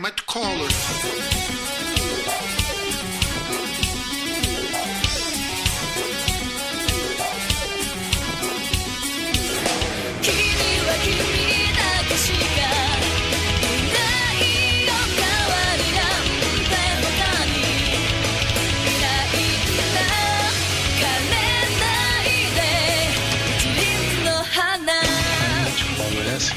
Por mais que seja uma banda e tal, ganhou notoriedade por conta de trilha sonora de anime, né? É, então, o High Match Color é uma, uma banda muito curiosa. É uma banda que tinha uma carreira com uma banda cover que tinha até outro nome. O Antinobunaga. Putz, é Antinobunaga. Antinobunaga. Acho que não tem complemento. Que o High Match Color tinha um outro nome. E aí, quando eles viraram o High Match Color de vez, eles mudaram o estilo. Era uma banda diferente, inclusive. Era uma banda cover de Metallica quando entrou a vocalista Maki, e aí eles começaram a lançar alguns singles. E aí eles lançaram em 2005 o Pride, que virou tema de um time de futebol, uma de fute do, do, time japonês de futebol, no mesmo ano. Então no começo a gente já começa a perceber que o High Might Color era uma banda voltada para essa parte de fazer single para divulgar alguma coisa, porque é aí que entra uma parte interessante. Muitas dessas bandas que a gente vai citar nesse bloco são bandas que ficaram conhecidas conhecidas por fazer músicas para trilha de alguma coisa. Então, High Met Color foi a primeira delas. Mas o que acho que ficou mais famoso High Met Color foi a música da Ishirin Nohana, Ishirin Nohana. Nohana que apareceu no Bleach. Isso, que foi a, acho que a segunda ou terceira abertura do Bleach. Porque eles já tinham feito uma música antes pro Gundam, pro Gundam Seed Destin, que era a música Pride também, eles aproveitaram a Pride. Só que esse anime nunca chegou com o mesmo impacto que o Bleach. Então o Bleach teve muito mais impacto. E eles excursionaram pelos Estados Unidos, eles tiveram um contrato pela Animax, que é uma rede que ajuda a divulgar muitas dessas bandas no ocidente. Tem o clipe de Shirino Hana, inclusive, que foi onde eu conheci a banda e eu achei do caralho. Eu, eu gostava Cara, muito, muito, eu, muito, eu, muito mesmo conheci, da guitarra. Eu conheci também por causa desse vídeo, eu torci o nariz, foi na época que eu fui fazer faculdade fora de São Paulo, né? Que aí tinha uma galerinha lá, inclusive uns japoneses que, que viam, que gostavam de Bleach. Aí eu torci o nariz, porque ainda tava naquela fase meio. É, metal, sei o que, se não é metal é uma bosta. É, ainda tava na fase babaca. E. Mas aí depois eu passei a gostar, só que aí eu entrei com aquele dedinho podre, porque quando eu comecei a gostar, aí eu fui ver a banda acabou. Então, eu comecei a gostar do. Eles já tinham gostado bastante do grupo, porque eu gosto muito da sonoridade deles que me lembra muito o começo do Slipknot Slipknot, o jeitão deles, sabe? Aquele primeiro, primeiro disco do Slipknot que eu acho fantástico, o primeiro disco deles, que é aquela coisa meio crua, sabe? Aquele somzão bem cru. Eu acho bem legal isso. É, eu não sei porque eu não gosto de Slipknot. Mas o primeiro disco é bom, mas... cara. Escuta, o primeiro disco é bom. É bom é, pra não, então, mas, mas é que tá. Eles têm coisas interessantes, até o New Metal mesmo. Cheguei a falar aqui algumas vezes que uma das coisas que eles têm interessantes e até meio que influenciados por outro cara, assim, mais ou menos contemporâneo, que é o Tom Morello, é molecada que não tinha pudor em pegar efeito, um monte de coisa e experimentar. Isso é uma coisa que é um mérito aí deles, que não tem como você esquecer e é uma coisa tem essa influência do Tom Morello, tipo de, de mudança assim de afinação, de, de experimentar com, com efeitos assim, com coisas que e um pouco também do Pantera nesse sentido, experimentar um pouco. Também, é, também, né, que o Pantera tinha aquele esquema daquelas quebras assim de, de tempo. noise gate, isso, de quebra de tempo com, com Noise Gate, com, com AMI também, né? Aqueles negócios de tipo de você ter. Uh, você vai lá ter aquelas desafinações assim, tipo. Dissonância, dois, né? Três... Faz dissonância. Você pega aquela dissonância e depois você muda a escala. Não, e... não, não. Eu digo a questão do, do, do, pedal mesmo. Tem aquele pedal AMI que ele é similar a, uma, a um pedal de wah. Só que o que acontece? Uma das coisas que ele fazia era a desafinação. Então, por exemplo, assim, uh, você tocava uma nota lá e tal, tocava um harmônico, e você conseguia baixar, tipo, três tons, entendeu? Tipo, você pisava no pedal, você baixava três tons, baixava duas oitavas, sabe? É, dava aquela engordada assim. no som, né? Não, você, meu, você Sim, dá, dá uma tá engordadona tá no som, porque ele fica mais grave. Que é não, o que não, eu... não, dá pra você deixar mais agudo. não, agudo, quando, quando você baixa o tom, ele engorda. Não, não, não, então, mas dá pra você abaixar e dá pra você subir também. É, você faz o.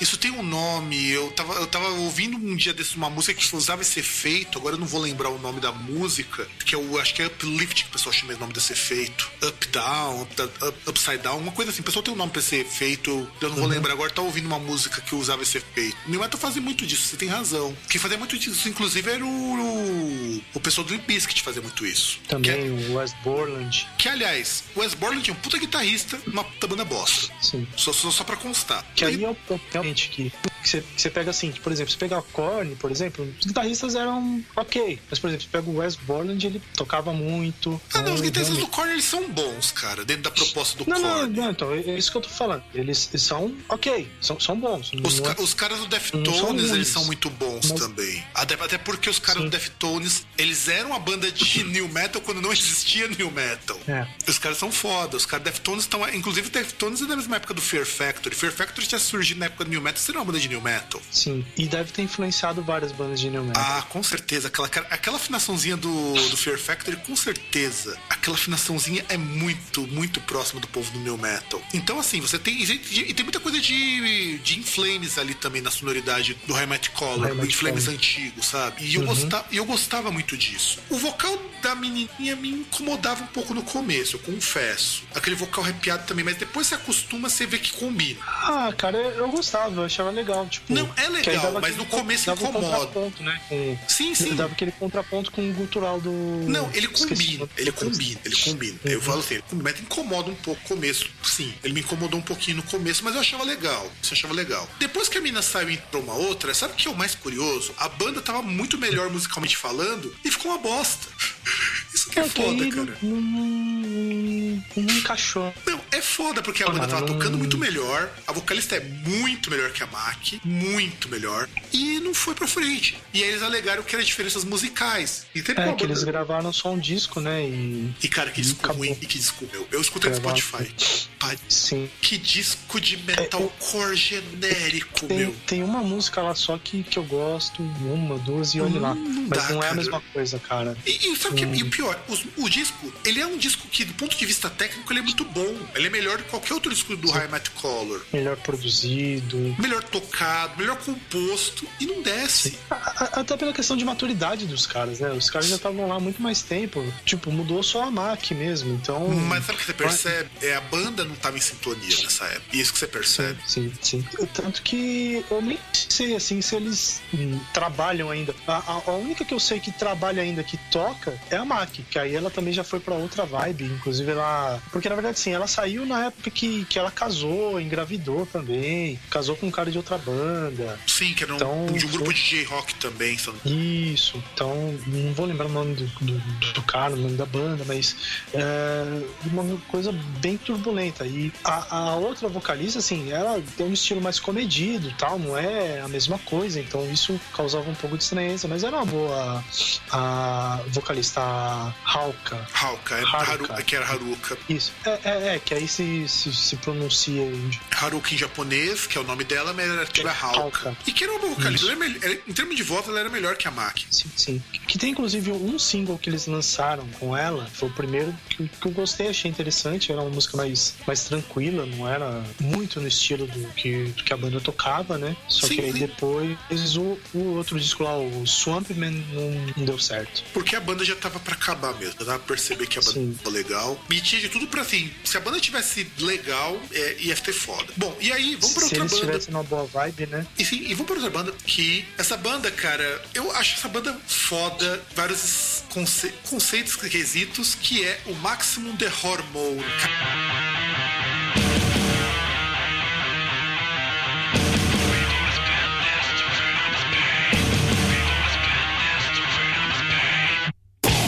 Outra banda que eu torci o nariz, mas essa não. Eu, eu, eu não cheguei a, a correr atrás, coisa do tipo, igual o High Might Color, eu baixei discografia, uh, corri atrás pra caramba. Tipo, uma das coisas que eu sinto por não ter o, o meu iPod funcional é por causa disso, porque eu tinha discografia completa e eu ficava ouvindo, pirando. E no Spotify não tem. O Spotify vai tomar no cu, tá? Antes que eu me esqueça. É. Diga-se de passagem, como diria Crack Neto. E, e real, é, Máximo de Hormone, cara, é, é, é que para mim fica muito que é aquele negócio. Eu conheci por causa de um, de um anime, um negócio chamado Death Note, que começou legal, mas depois ficou uma bosta. Por isso eu peguei raiva.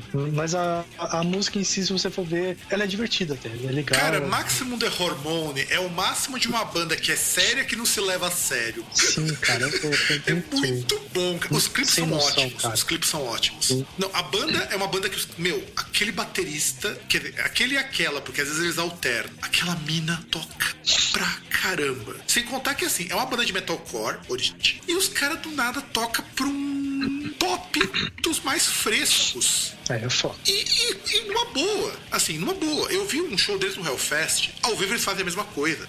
Meu, é super complexo isso daí. Como você tá tocando assim, tá tocando um somzão pesado, depois você toca um pop na maior tranquilidade. Faz aquela música de elevador. E é muito louco isso, cara. De repente você tocando uma musiquinha, tipo uma música, tipo, sei lá, um soft rock, né? E esse cara faz muita paródia com música ocidental. Tem uma música que os caras fazem paródia com música do Red Hot Chili Peppers, que eles enfiam uma It Away no meio uma música. Eles fazem muito essas colagens com música já conhecida. É muito bom. E, e assim, eu acho que nesse caso a música é melhor que o anime. É, é, é que o anime, cara, assim, a, o, a proposta do negócio, assim, se você for ver, cara, é, é muito boa, tá ligado? O mangá tipo, é melhor, inclusive. Não, com certeza, né? Geralmente o mangá é melhor. Que aí, só pra quem não conhece e tal, qual que é a, a proposta, né? Tem lá no Japão, assim, a crença que tem os deuses da morte, os Shinigamis, né? Que é, na verdade, só que é o que acontece, né? O, como é que o, o Shinigami, ele decide que você vai morrer? Ele tem um caderninho chamado Death Note. Nesse caderno, se ele escrever o seu nome, você morre. Se ele escreveu Ou acontece alguma coisa que você vai morrer. Sim. Não, não, você morre. Independente de você morre, tipo, ah, você. Por exemplo, se ele fala, se ele colocar lá e falar, olha, o Fábio, tipo, ele mentalizou assim, ele falou, olha, o Fábio, o senhor Fábio Melo, o senhor padre Fábio Melo, vai morrer ah, engasgado com salame. Com, Aí o sal- senhor com salame pelo cu, tá? não, não, não, engasgado com salame. Vamos supor que você vai comer o salame. Então o que acontece? O senhor Fábio Melo ele vai até o, a geladeira, vai pegar um salame, ele vai comer e ele vai morrer engasgado. E só que aí o que acontece, né? Um, um Shinigami, o Ryuko, ele tá meio entediado. Aí o que que ele faz? Ele fala assim: bom, o que aconteceria se eu jogasse meu Death Note na Terra, né? Só que aí o que acontece? Aí ele joga isso aí na Terra, cai numa escola e na escola está um rapaz lá que. Caralho, qual que é o nome do filho da puta? L. O Light. Não, não, não é L, não. O L é outra coisa. É o Raito Yagami. Light Yagami, que é um, um rapaz estudioso e tal, tudo super correto e coisa É do um, tipo. cida- é um cidadão de bem. Vamos colocar bem é um claro. cidadão de bem, defensor da, boa, da moral e dos bons costumes. E ele acha o Death Note, né? Ler lá, o Ryuko ele é muito legal. Além dele jogar. Você vê que ele, que ele é uma, uma, uma entidade, ia falar uma pessoa. Você vê que ele é uma entidade assim legal, porque o que, que ele faz? Ele pega o caderno ali e ele escreve as instruções no, no verso, né? Na contracapa, entendeu? Então, assim, o cara ele pega lá e tá lá: olha, isso aqui é o Death Note. Se você escrever o nome do cara aqui, é, o cara vai morrer. Se 10 minutos depois que você escreveu o nome você não escrever a causa da morte, o cara morre por ataque cardíaco. E aí o que acontece? Esse rapaz, o Laito aí, como ele é muito correto, ele começa a matar bandidos, né? Ele vê lá, por exemplo, um crime lá na televisão, ele fala, porra, eu, é, né, o- esse cara aí é muito malvado e tal, porque o cara sequestrou não sei quem. E ele vai, escreve o nome do cara e o cara morre. E aí ele vê que realmente o, o caderno lá, ele é pra valer e tal. E aí ele fala assim, bom, eu vou construir um novo mundo, um mundo correto, onde todos, todo mundo que for criminoso eu vou matar. E aí ele fica meio megalomaníaco. Aí aí surge o L que o Fábio falou, que é um, por incrível que pareça, é um cara que é um adolescente, mas ele é um investigador de polícia, não me pergunte por quê. E o cara começa a investigar porque ele acha muito misterioso esse monte de mortes assim acontecendo, né? E aí vai investigar e tal. Inclusive, o que acontece né? com o L, meu, é uma das coisas mais filhas da puta da história, só pra adiantar. Sim, sim. E, e, é um bagulho que, meu, perde toda a graça porque acontece o bagulho com o L e depois os personagens que entram no lugar, eles entram fazendo mais ou menos. São discípulos do L, né? E aí não é a mesma e, e fazem mais ou menos o que o L fazia. É, não, aí eles cagam o pau, né, cara? Não, o L era, o L era legal, cara. O L, então, porque o L é todo é correto, meu. E é muito engraçado. Porque é, o mundo é, tipo, não é correto. E choca. É todo metódico, né, cara? Exato. É e, e, o mundo não é, é muito engraçado. É, e, muito... E, ele é, e ele é meio um Mogli, né, também. Um menino lobo, assim, um bagulho. Não, ele é, antissocial, ele é meio antissocial, pra falar a verdade. É, esquisito. Não, não, então, não, então mas ele é meio Mogli também, porque ele anda descalço, descabelado, assim. né? Então ele, ele, é meio Mogli também. Então é, é, um negócio que tinha uma premissa legal, era, é, é divertido, mas quando chega. Aí o Fábio deu spoiler. Quando. Não, acontece. Não, não, eu não disse que acontece. Eu disse que acontece uma sacanagem. Não ah, sei acontece. que acontece. Então, depois que acontece essa sacanagem, o bagulho ficou uma bosta. E por coincidência na metade do anime, né? É, é depois, depois, depois aparece um novo L. Isso pode. É. Eu, eu, não posso falar mais do que isso, em entregar a série. É, pode. E, e, e rola até uns negócios que, tipo, rola meio que uma, uma tensão meio sexual entre o L e o, e o, e o Rai também. Então, é, é, um bagulho. É, tipo, se ficasse nisso e chegasse pro final, ia ser muito legal, cara. Mas não fica e, isso.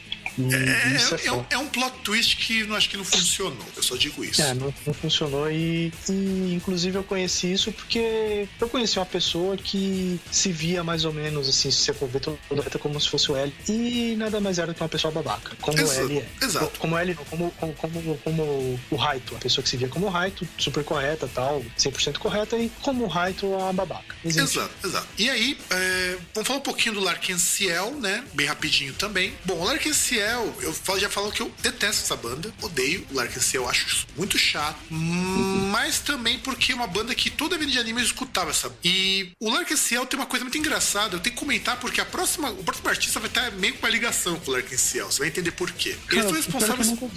Você já assistiu o Samurai X, o Rurouni Kenshin? Não. Mas você, mas você... Queria assistir, tá na minha lista de, de coisas para assistir, mas eu não assisti, cara. Então, o outro artista que você vai citar, que é o último dessa lista, inclusive, gente vai citar, tem uma, uma ligação de, de, de, de situação, de circunstância. Bom, a, tem uma música chamada The Fourth Avenue Café, que é da primeira abertura do Rurouni Kenshin. Acho que a primeira abertura, alguma coisa assim, tô lembrando, mas, mas é uma das aberturas do Rurouni Kenshin. E também fez uma música, exatamente uma música Read Steady Go, do Metal Alchemist, feito Blurry Eyes, DNA DNA e tudo mais. É uma banda de pop rock e tal, eles até que tocam relativamente bem, eu não gosto, eu acho que também mais porque eu saturei do Larkin Ciel. E qual que é o problema? O Fourth Avenue Café era uma, era uma música que tava na abertura do Kenshin. E o que acontece? Numa época, enquanto o anime estava no ar no Japão, o baterista da banda foi preso por porte de drogas. Uhum. E tiveram que trocar a música do, do Kenshin. Por quê? Meu, porque não pegava bem. Ah, ah. Imagina a situação deles. O cara da banda é preso por porte de drogas e a música, ela tá veiculando no anime que supostamente é para adolescente. Sim, sim, não é um bom exemplo. Não é um bom exemplo. E aí o que os caras fizeram? Substituíram por um outro artista. E adivinha qual que é? Qual? O Theme Revolution, com a música Heart of Sword.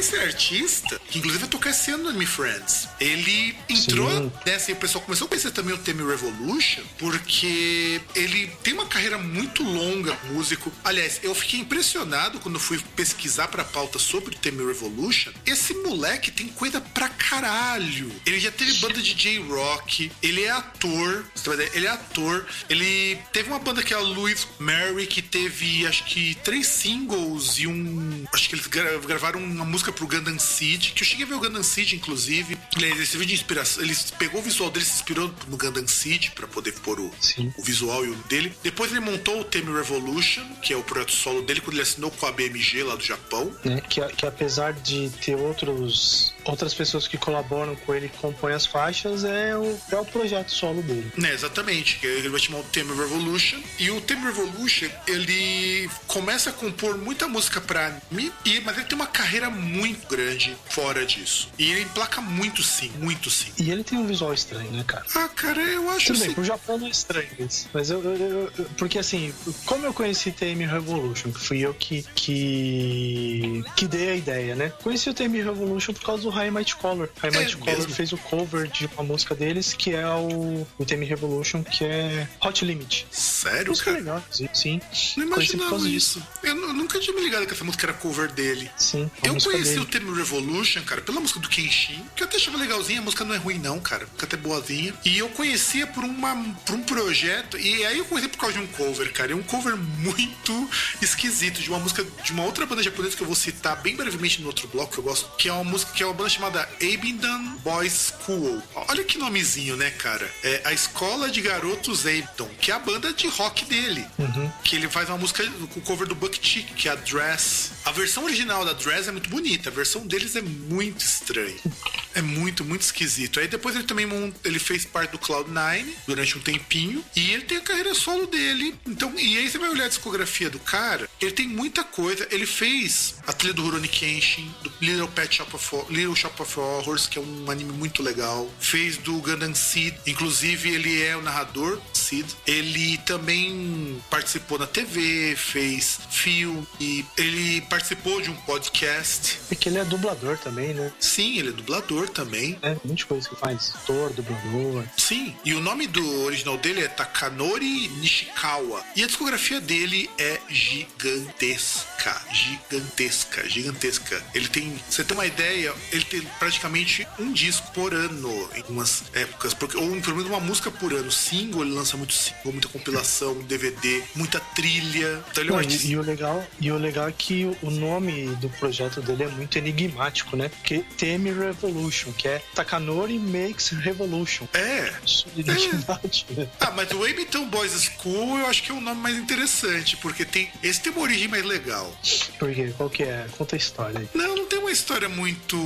É, vamos dizer assim, ele. Aconteceu quando ele encontrou um cara que. é, encontrou o Hiroshi Shibashi, quando ele tinha encontrado com o Radiohead. E aí, depois que ele encontrou com o Radiohead, eles decidiram que iam dar esse nome pra banda. Nossa, legal, hein? Porque eles conheceram o Radiohead e falaram: não, vamos montar uma banda chamada Abington Boys School. Tá, mas o que que tem alguma coisa contra? Eu Não, Não sei, mas é por isso que eles resolveram montar. Foi assim que eles resolveram montar a banda. Foi isso. Botaram o. Radiohead e falaram: vamos montar uma banda de rock. Tá, mas pior é o nome, né? Porque, porra, por quê? E eles conseguiram uma turnê pela Europa com, esse, com essa banda, cara. Porque eles cantam música em inglês. Hum, E lançaram um coisa um selo europeu ainda por cima. Olha que legal. isso explica tudo, menos o nome da porra da banda. Não, mas mesmo o, o nome do projeto solo dele é uma bosta, cara. Ah, cara, é, sei lá, é. Beleza, né? Você faz revolução? Beleza, né, cara? Tanta gente que diz que faz revolução e não faz mesmo, então. Não, o pior, o pior é que eu acho assim, o, o Theme Revolution, musicalmente falando, ele. Eu acho o som dele bem assim. Não é o tipo de som que me agrada muito, mas eu acho ele muito variado. Porque ele vai do New Wave até o- a música eletrônica mais vagabunda, assim, numa mesma música. Isso é interessante. Sim. E- Aí eu gosto, cara. É um negócio que, tese, se você for ver uma pessoa como eu, não gostaria. Ah, com certeza. gosto mais- Aliás, tá mais próximo do que eu ouviria, de certo modo, algumas músicas que ele faz. Até porque ele faz muito pós-punk também, muita. Principalmente no Abington Boys. É mais próximo do que eu ouviria, inclusive. Eu acho mais ou menos. Então, e, por exemplo, você pega essa música que eu citei, que foi a que eu conheci, o Hot Limit, tá ligado? É uma música eletrônica zona, assim, tipo, é, tecladão e tal.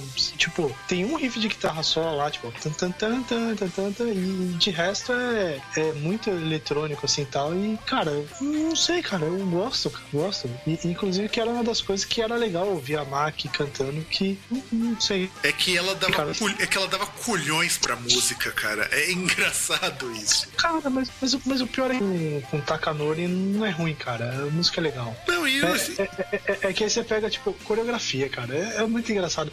Porque, por exemplo, ah, quando, eu, quando eu conheci a música, né? Aí você vai ver o vídeo, assim, se eu não me engano, o vídeo que o High Might Color fez dessa música, ele imita o vídeo original. Só que, assim, você vê a Maki, assim, com um vestidinho, tubinho, assim, com uma- umas partes, assim, cortadas, tipo, na costela e tal. E aí você vê o Takanori na Hot Limit, na versão dele, com o macacãozinho do mesmo jeito, tá ligado? Ele só não tá de vestido. Mas Ali- Aliás, ela ela tá com um macacãozinho, verdade. Os dois estão com um macacãozinho. E, tipo, é super engraçado. E a coreografia você vê ele fazer. não, eu não duvidaria dele. Tipo, aliás, ela. Tipo, Eu não duvidaria dele fazer uma isso. parada muito. Eu não duvidaria. Tá ligado? Eu não duvidaria, ele é meio bizarrão. É, então. Bom, a gente já falou um pouquinho então de alguns artistas que chegaram aqui via trilha. Vamos virar o bloco pra gente comentar algumas bandas só. A gente não vai falar muito sobre as bandas em específico, porque a gente pra caramba. Então, produção, vamos virar o bloco.